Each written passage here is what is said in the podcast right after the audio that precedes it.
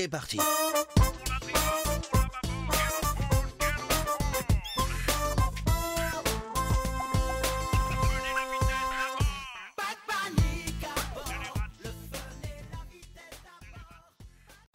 Bonjour à tous, c'est Maxime et vous écoutez Narcose, votre podcast 100% plongée. Le thème qu'on va aborder dans cet épisode, ce sera de la formation pour les plongeurs débutants, notamment les préparations niveau 1, et ce sera une sorte de resensibilisation pour les plongeurs un peu plus expérimentés. Mais quoi qu'il arrive, le sujet d'aujourd'hui va parler à toutes les personnes qui ont déjà pris l'avion ou mis la tête dans l'eau, puisqu'on va aborder les barotraumatismes. Pour ceux qui ne connaissent pas les barotraumatismes, en fait un barotraumatisme c'est un accident causé par un changement de pression des gaz dans ton corps. À titre perso, j'aime pas trop l'utilisation du terme accident qui est utilisé dans la définition commune que je viens de vous citer. Je préfère qu'on utilise le terme réaction.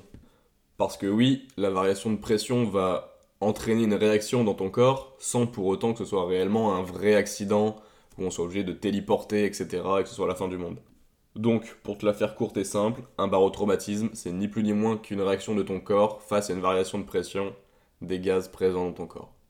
Le terme barotraumatisme, c'est un héritage du grec baros qui signifie la pression et du terme trauma qui signifie une lésion. Mais du coup, en fait, pourquoi on est soumis au barotraumatisme? C'est assez simple. Ça survient tout simplement lorsqu'il y a une difficulté d'adaptation entre la pression d'air à l'intérieur de notre corps et la pression extérieure. Tout simplement, en fait, notre corps n'arrive pas à équilibrer les deux. Pour ceux qui sont pas tout à fait au clair avec la pression, ce qu'on appelle pression, en fait, c'est l'application d'une force sur une surface. Dans notre cas en plongée, on va mesurer cette pression en bar. Un bar, c'est l'équivalent d'un kilogramme appuyé par centimètre carré. Donc, lorsqu'une pression d'un bar s'exerce sur nous, c'est comme si sur chaque centimètre carré de notre corps, hop, on appuyait un kilo. La pression d'un bar dont je viens de vous parler, en réalité, c'est ce qu'on appelle la pression atmosphérique. Ou plus concrètement, le poids d'air entre la surface du sol et la limite de notre atmosphère avant l'espace. Et oui, nous on est habitué à vivre avec depuis tout petit, l'air c'est très léger donc on ne sent pas sur nos épaules, mais il y a bien 1 kg par centimètre carré qui s'applique. Mais du coup, si on suit cette logique, plus on va monter en altitude et se rapprocher de l'espace entre guillemets, moins il y aura de couches d'air et plus la pression qui sera sur nos épaules sera petite. Pour grossir les traits, on va dire que tous les 1000 mètres d'altitude, on va perdre 0,1 bar. Autrement dit, à 2000 mètres, il y a déjà plus que 0,8 bar. On va donc passer d'un kilo sur chaque centimètre carré de notre corps à 800 grammes. Et c'est cette différence de pression qui va expliquer les réactions de notre corps. Par exemple, en avion, on a souvent des bourdonnements ou des douleurs à l'oreille. Et en réalité, c'est notre corps qui, lui, est encore à 1 bar de pression. Parce que oui, on est parti du sol, donc on est parti de 1 bar. Et en gros, en montant en altitude, la pression baisse. Donc, pression atmosphérique beaucoup plus petite. Différence de pression entre l'extérieur et notre corps corps qui réagit. Ça, c'était donc une petite introduction dans l'air, mais nous, ce qu'on veut voir maintenant, c'est dans l'eau, là où les différences de pression sont nettement plus importantes. Il faut donc 10 km d'air pour faire un bar de pression. Eh bien, tenez-vous bien, parce que sous l'eau, il faut seulement 10 mètres pour qu'on gagne un bar. Donc, quand on est à 10 mètres de profondeur, on a deux bars. Un bar de pression d'air plus un bar de pression d'eau. Donc en fait, à 10 mètres de profondeur, on a déjà doublé la pression qui pèse sur nos épaules par rapport à la surface. Et la logique ne va pas changer pour tous les 10 mètres de profondeur que vous allez faire. À 20 mètres, vous aurez deux fois un bar d'eau, plus un bar de pression, donc 3 bars. Pour tenter de calculer, ou plutôt d'estimer la, la, pression à laquelle vous allez être soumis, le calcul est assez simple. En fait, vous prenez votre profondeur de plongée, on va prendre par exemple 60 mètres, ensuite vous allez venir la diviser par 10. Pourquoi on divise par 10 Parce que 10 mètres égale 1 bar. Donc on avait 60 mètres de profondeur, qu'on divise par 10, ça nous fait 6. À 60 mètres, on aura donc 6 bars de pression d'eau sur les épaules. Mais attention, la pression d'air extérieur, donc la pression atmosphérique, existe encore. Donc il faut rajouter 1 bar à son calcul. Autrement dit, à 60 mètres, on aura 7 bars de pression. La pression de l'air s'appelle donc la pression atmosphérique, la pression de l'eau la pression relative, et l'ensemble forme ce qu'on appelle la pression absolue. Et en plongée, c'est donc toujours cette pression absolue qu'on va venir prendre en compte. Maintenant, tu comprends mieux pourquoi dès lors que tu plonges, tu ressens ton oreille travailler. En fait, c'est parce que tu as une grosse pression d'eau sur l'oreille et celle-ci n'a pas encore fait l'équilibre entre la pression de ton corps et l'extérieur.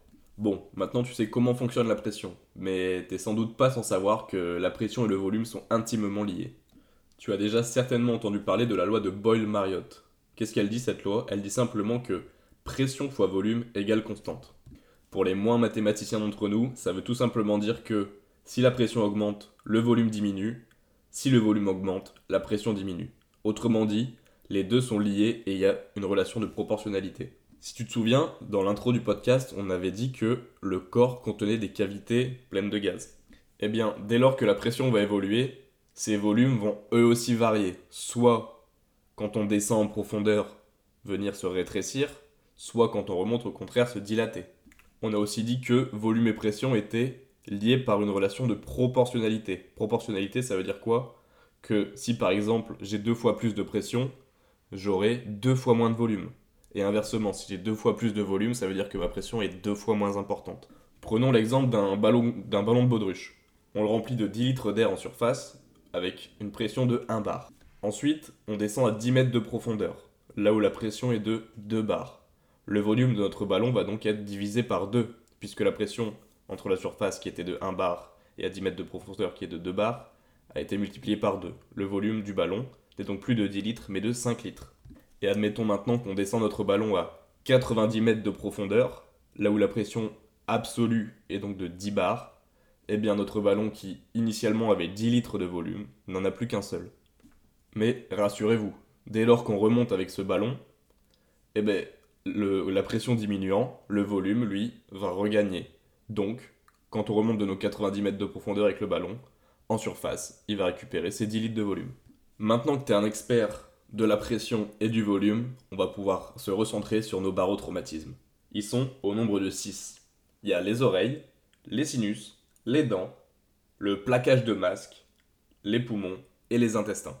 On va commencer par présenter le barotraumatisme de l'oreille. C'est celui que tout le monde connaît, que tout le monde a déjà vécu.